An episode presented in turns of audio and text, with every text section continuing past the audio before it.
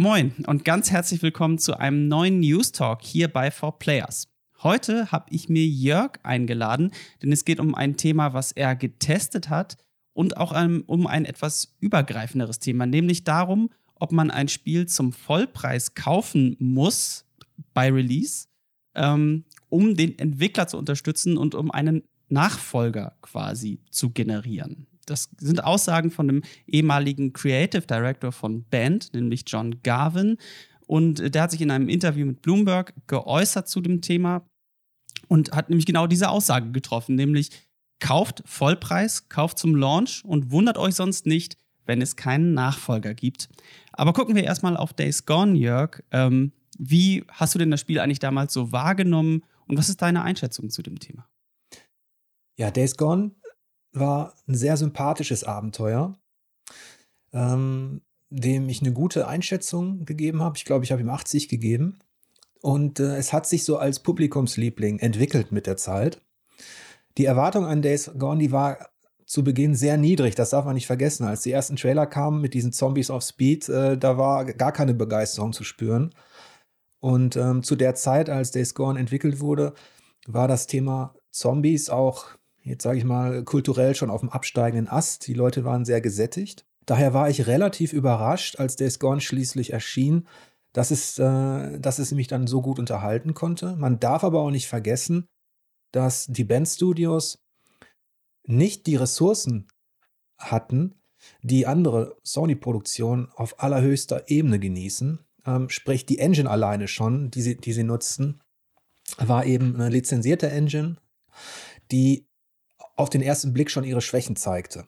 Das habe ich auch schon in der Vorschau beschrieben und letztlich auch im Test. Das heißt, Days Gone war aus ähm, der Produktionssicht, also was diese Qualität der äh, Grafik äh, betrifft, nicht auf dem Level wie die anderen Sony-Produktionen. Trotzdem, und das spricht für das Spieldesign selbst, konnte das äh, Rocker-Abenteuer dann letztlich abliefern. Weil du sagtest Publikumsliebling. Ich bin dann ja quasi das Publikum. Und Days Gone ist eines meiner äh, Lieblingsspiele auf der PS4 gewesen. Zumindest aus diesem etwas späteren Zeitraum. Ich habe das sehr lange gespielt und ich hab, mochte dieses Spiel einfach sehr, sehr gerne. Ähm, gleichzeitig stimmt natürlich das, was du gesagt hast. Äh, vor allen Dingen technisch hat man das wahrgenommen, dass Band ein eher kleineres Studio ist. Man darf natürlich die, eigentlich die Engine nicht kleinreden. Es ist immerhin die Unreal Engine, mit der das Spiel gebaut wurde. Und die kann ja doch einiges. Ähm, ich glaube, das war da auch großer an, großen Anteil hatte, dass das Studio halt tatsächlich, wie du sagtest, nicht so diese Ressourcen hatte, was man jetzt beim Launch von dem Spiel auch so ein bisschen gemerkt hat, ähm, du ja wahrscheinlich auch während deines Tests, dass man da zum Teil noch nicht so ganz fertig war mit dem ja, technischen es gab Gerüst. definitiv ähm, einige, einige Glitches, die gibt es zwar häufig bei, bei diesen Produktionen, ähm, aber eben auch offensichtliche Bugs. Ähm, es gab äh, Probleme mit den Texturen und auch mit dem Rollrasen. Es ist ganz einfach so. Man erwartet natürlich von einer Sony-Produktion auf diesem Level, ganz unabhängig davon, wo das Studio herkommt, welche Engine sie nutzen, äh, erwartet man natürlich eine, eine gewisse Qualität, eine Duftmarke, äh, die, die gesetzt wird, da man eben die Vergleiche hat. Man hat The Last of Us, man hat God of War und Co.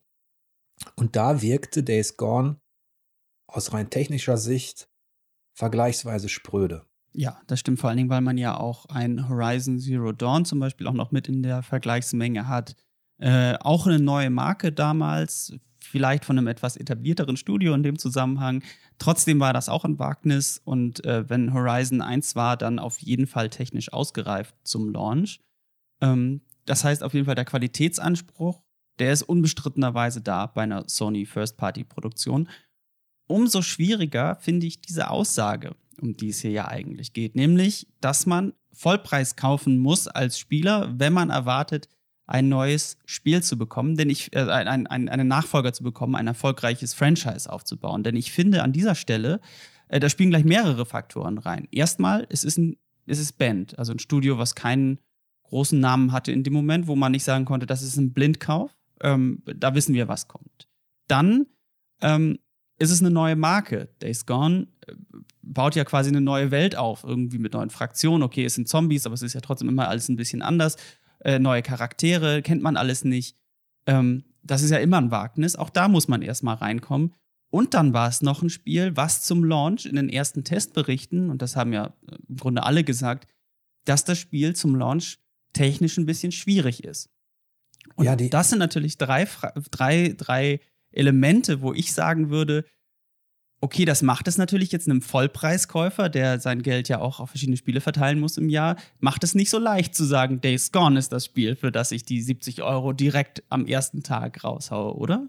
Also als allererstes, da stimmt die Reihenfolge halt nicht. Als allererstes ist der Entwickler in der Bringschuld. In der kreativen Bringschuld, der muss ein tolles Spiel anbieten, der muss dafür sorgen, dass ich, äh, dass ich gut unterhalten werde für mein Geld. Der muss dafür sorgen, dass ich euphorisiert werde und dass ich vielleicht meinen Kumpels und Kollegen noch Bescheid sage oder dass eben äh, die Presse das Spiel bejubelt. In der Bringschuld ist immer erst der Entwickler und mit so einer Aussage ähm, verlegt er ja quasi die Verantwortung dafür, dass ein Spiel performt, in die Belange, in die Hände oder ja, des, des Käufers quasi. Dabei ja. Muss man ganz einfach sehen, dass der Wettbewerb da draußen, was diese Qualität angeht, eben enorm ist. Und ähm, dass die Leute natürlich auch in den letzten Jahren das Vertrauen ein bisschen verloren haben in all das, was dann auch von der Presse vielleicht bejubelt wird oder das, was über Monate angekündigt wird, weil sie wissen, okay, da gab es schon mal ein, zwei oder drei Spiele, die waren zum Start eben nicht fertig.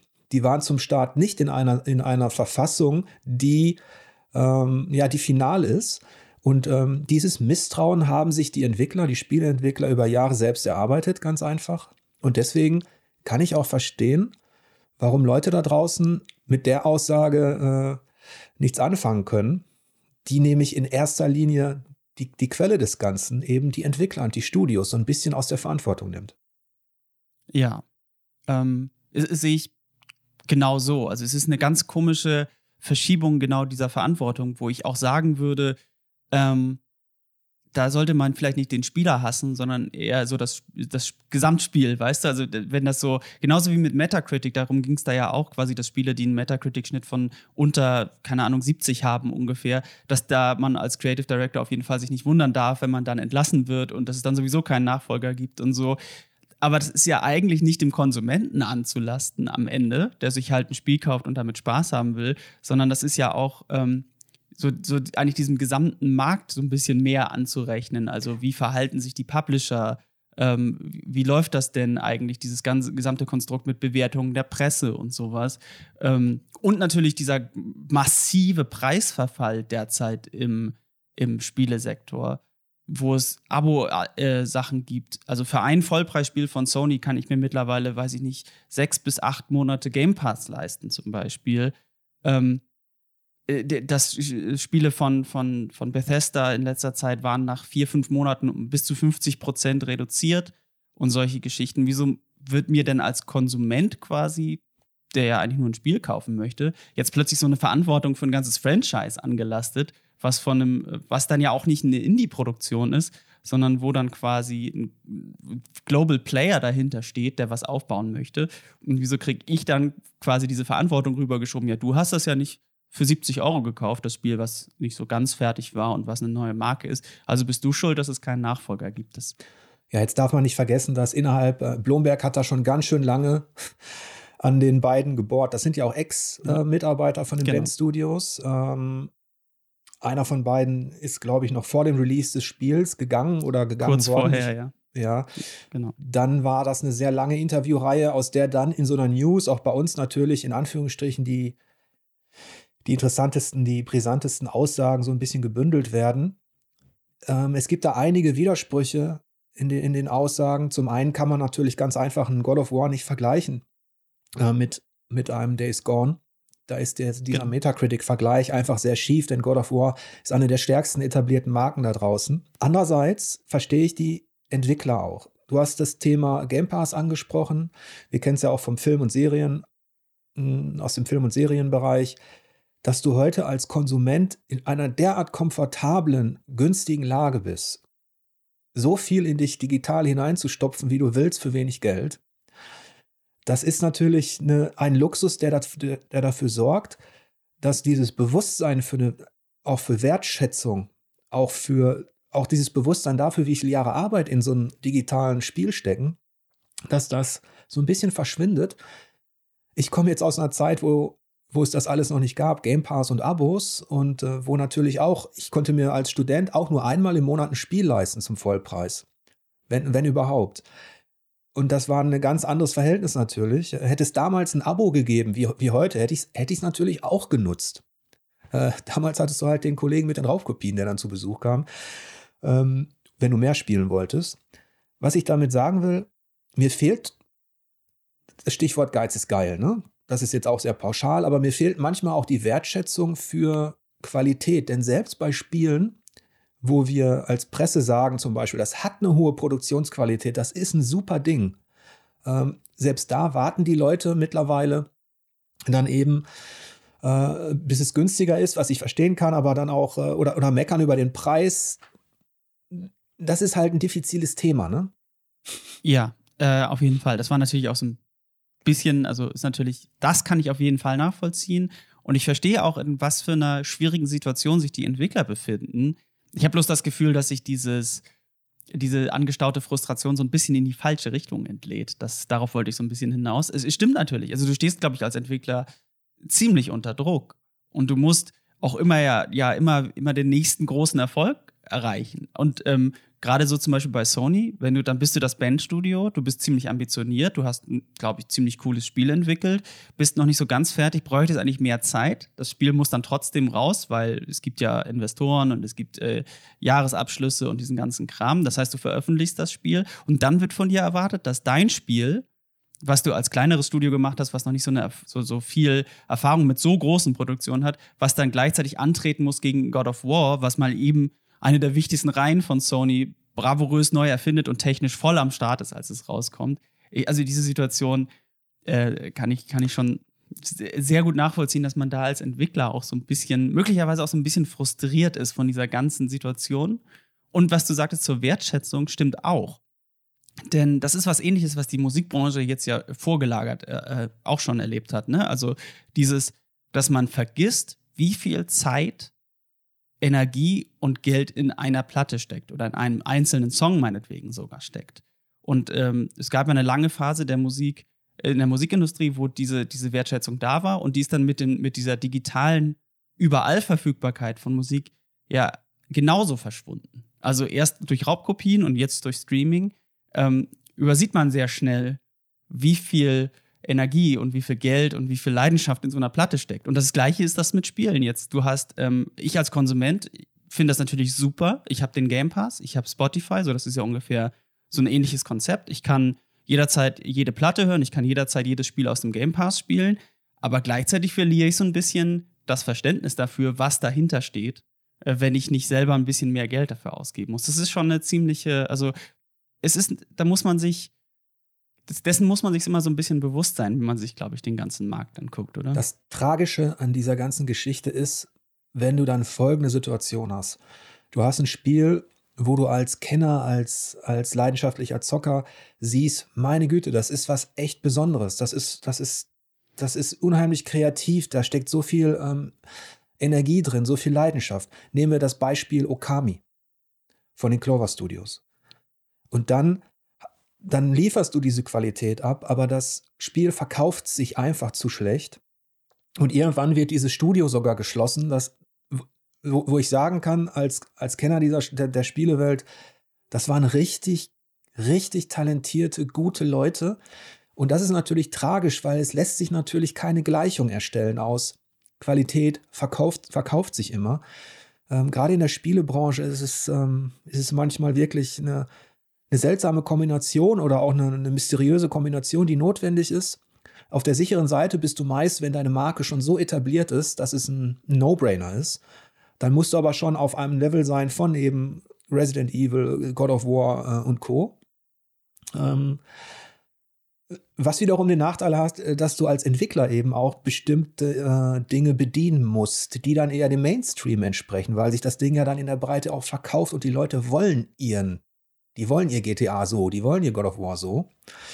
Da ja. es dann, also das ist schwierig. Die, und die Wertschätzung hat ja auch zwei Seiten. Zum einen die Wertschätzung der Leute da draußen, die, die notwendig ist.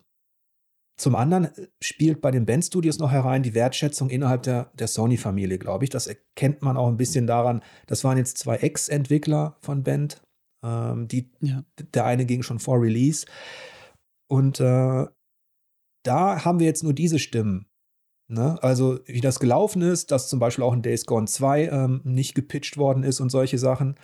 Ja. Da steckt deswegen auch ein gewisser Unmut drin. Wir wissen aber nicht, wie die Zusammenarbeit denn wirklich gelaufen ist. Und es war unterm Strich auch eine Chance für die Band Studios, die ja vorher zum Beispiel Golden Abyss und Co. gemacht haben. Also eher die kleinen Spiele für Vita und sowas. Die waren ja. auch richtig gut, aber das war auch das erste große Abenteuer. Und eigentlich ist das auch eine Chance, wenn du das machen darfst. Ähm, ähnlich wie jetzt Hausmark, die ihr erstes großes Abenteuer äh, entwickeln. Bei den Bandstudios ist natürlich der Wettbewerb enorm und der Druck, weil die eben in einem Studio, in einer Studiolandschaft sich behaupten mussten, wo, wo quasi die die, die 90 plus X oder die Platin-Wertung oder das Spiel des Jahres eigentlich Usus ist. Ne? Ja. Ja, ich, ich glaube auch, weil man darf auch, ja nicht unterschätzen, dass sich Days Gone, und das ist auch noch eine ganz interessante Aussage, die dann später noch getätigt wurde, nämlich nachträglicher Anstieg im Interesse und äh, eine nachträgliche Wertschätzung eines Spiels ist nicht so wichtig wie der initiale Verkaufserfolg. Jetzt vor allen Dingen bezogen auf die Situation von einem Release wie Days Gone offensichtlich. Ähm, das, das finde ich halt interessant, weil es ist ein Fanliebling. Das darf man nicht unterschätzen. Also das Spiel ist, äh, es war dann ja auch im, in dieser Collection drin, in dieser PS Plus Collection. Es war jetzt auch im, im PS Plus so verfügbar. Und im Grunde jeder, der ich, den ich kenne, der das Spiel auch gespielt hat, mag dieses Spiel. Also das ist, es ist nicht so, dass wir hier über ein Spiel reden, was nicht irgendwie auch die Leute abholt, sondern das ist einfach auch ein Spiel, was die Leute sehr gerne mögen. Es ist eher nur so eine nur so ein Spiel, was nicht am Start genau diesen, diesen Erfolg oder diese Wertschätzung erfahren hat, vielleicht, also direkt am Launch Day, sondern eben erst jetzt später. Ja, auch wenn es mir genauso sympathisch ist wie dir und wenn es da, es gab ja auch eine Petition mit knapp 50.000 genau, ja. Unterschriften, bitte machten Days Gone 2. Man darf aber auch nicht vergessen, wie man vorher über Days Gone gesprochen hat, ja. dass eben zum einen das Zombie-Thema relativ überlaufen war. Ähm, dass Open World und Action in der Open World auch schon in einer Phase war, wo man sagen konnte, da will man wirklich auch nur die, ja, die allerhöchste Qualität spielen.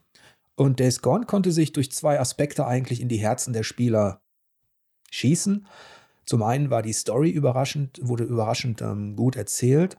Zum anderen konnte man dem Zombie-Thema tatsächlich noch ein paar Facetten abgewinnen und hatte noch diese Rockerschiene, die ja auch nicht unbedingt jetzt Usus ist in der, in der Spielewelt. Das sind schon, deswegen ist im Nachklapp eigentlich die Sympathie entstanden, aber da muss ich denen auch widersprechen, den, den Entwicklern. Das ist auch kein neues Phänomen und letztlich muss man auch auf die Verträge gucken, wenn er das sagt. Wir kennen ja die andere Seite nicht. Wir wissen nicht, welche Gespräche hat Sony mit den Bandstudios dann geführt, als das Spiel raus war, als die ersten Verkaufszahlen da waren. Wir kennen die Verträge auch nicht. Haben die so eine Metacritic-Klausel? Die gibt es ja in Verträgen. Ja. Wir wissen aber nicht, ob die Bandstudios die hatten. Das heißt, uns fehlt die komplette, der komplette Einblick in die, in die tatsächliche Zusammenarbeit zwischen Band und Sony. Und dass Sony da jetzt relativ in Anführungsstrichen schlecht wegkommt, liegt natürlich vielleicht auch daran, dass es zwei Ex-Mitarbeiter sind und dass wir eben die anderen Stimmen nicht hören. Ja, das ist äh, jedenfalls, egal wie das Verhältnis ist, als allererstes muss ein Entwickler abliefern und nicht der Käufer mit seinem Vollpreis. Als allererstes muss ein Entwickler eine Qualität anbieten, die sowas rechtfertigt. Ja. Ähm, und die uns begeistert und die wir dann abfeiern. Erst danach ist der Käufer in der Bringschuld.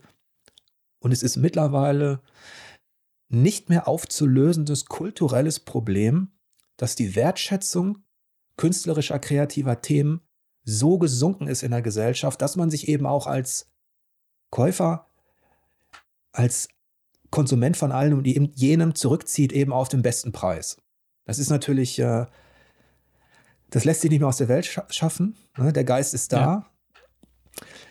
Ja. Ähm, und ich, ich kann verstehen, warum das für Entwickler, warum das manche Entwickler schmerzt, aber man darf auch nicht vergessen, dass es ja auch den umgekehrten Fall gibt, dass ohne eine große Marke eben einfach durch Qualität und durch durch Streuung dann eben auch Phänomene entstehen, wie jetzt ein Walheim. Oder um ähm, näher dran zu bleiben, ein Horizon Zero ja. Dawn. Also das war ja genauso, oder das. genauso ein Wagnis eigentlich mit einer, mit einer, völlig, mit einer völlig neuen Welt, auch so einem komischen Ansatz mit Robodinos. Ne? Das ist immer so ein Beispiel, wo man sagen kann, das war ja auch ein Spiel, was sich direkt zum Start mega gut verkauft hat. Also, ähm, ja.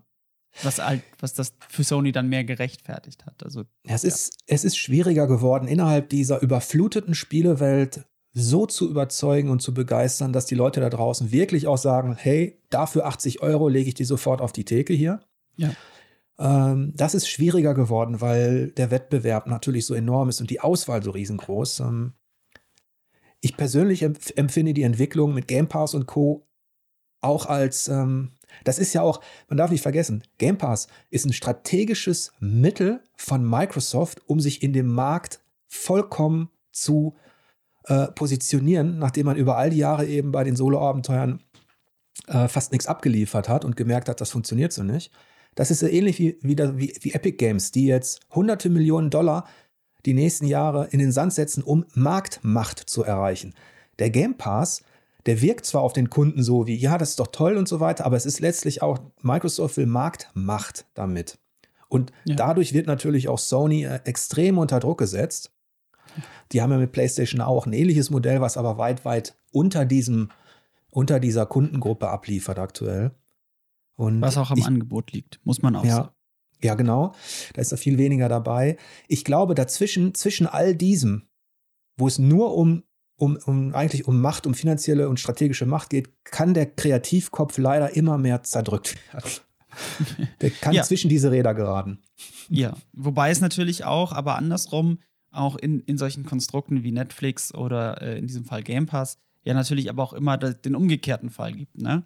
Also es ist dann ja. am Ende, wenn es so ist, dass Geld verdient wird oder dass, dass ein Geldpool entsteht, wo man sagen kann, damit kann man Produktionen rechtfertigen, dass dann auch Produktionen entstehen, die es vielleicht ansonsten nicht gegeben hätte, weil man kein, sich keinen finanziellen Erfolg davon verspricht und dann quasi nur fürs Portfolio produziert. Äh, diesen positiven Fall kann es in dem Zusammenhang auch geben. Ähm, aber ganz generell ist es natürlich, finde ich, bei Spielen immer noch mal einen Tick schwieriger als bei Serien, weil so ein Spiel wegbingen oder drei, vier Spiele gleichzeitig wegbingen ist schwieriger als bei Serien oder bei Filmen. Ähm, und äh, da kommt dann auch irgendwann das Zeitbudget zum Tragen und wie viel, ähm, wie viel, viel Aufmerksamkeit bekommt dann so ein Spiel in so einem Überflussmarkt dann eigentlich noch. Ähm, ja, es sind auf jeden Fall alles, glaube ich, Themen, die uns in Zukunft immer mehr beschäftigen werden, also in diesem Zusammenhang. Ähm, wie, wie, verhält sich das mit, mit, mit dem Angebot, der Nachfrage und dem Preis, glaube ich. Ich glaube, es wird uns weiterhin begleiten. Ja, auf jeden Fall ist der Kunde mit, seiner, mit seinem Vollpreis ähm, erst in zweiter oder dritter Ebene relevant dafür, dass ein Spiel erfolgreich ist. Ja, wir werden also in Zukunft sehen, wie es weitergeht bei den Bandstudios, ähm, beim Preis von Spielen und bei neuen Marken. Und jetzt wollen wir natürlich von euch wissen, was haltet ihr von dem ganzen Thema? Wie oft kauft ihr eigentlich Vollpreisspiele und wie wichtig ist euch der Preis? Geht mal runter in die Kommentare und schreibt es uns auf. Ansonsten war es das für heute und wir sehen uns im nächsten News Talk. Auf Wiedersehen. Tschüss.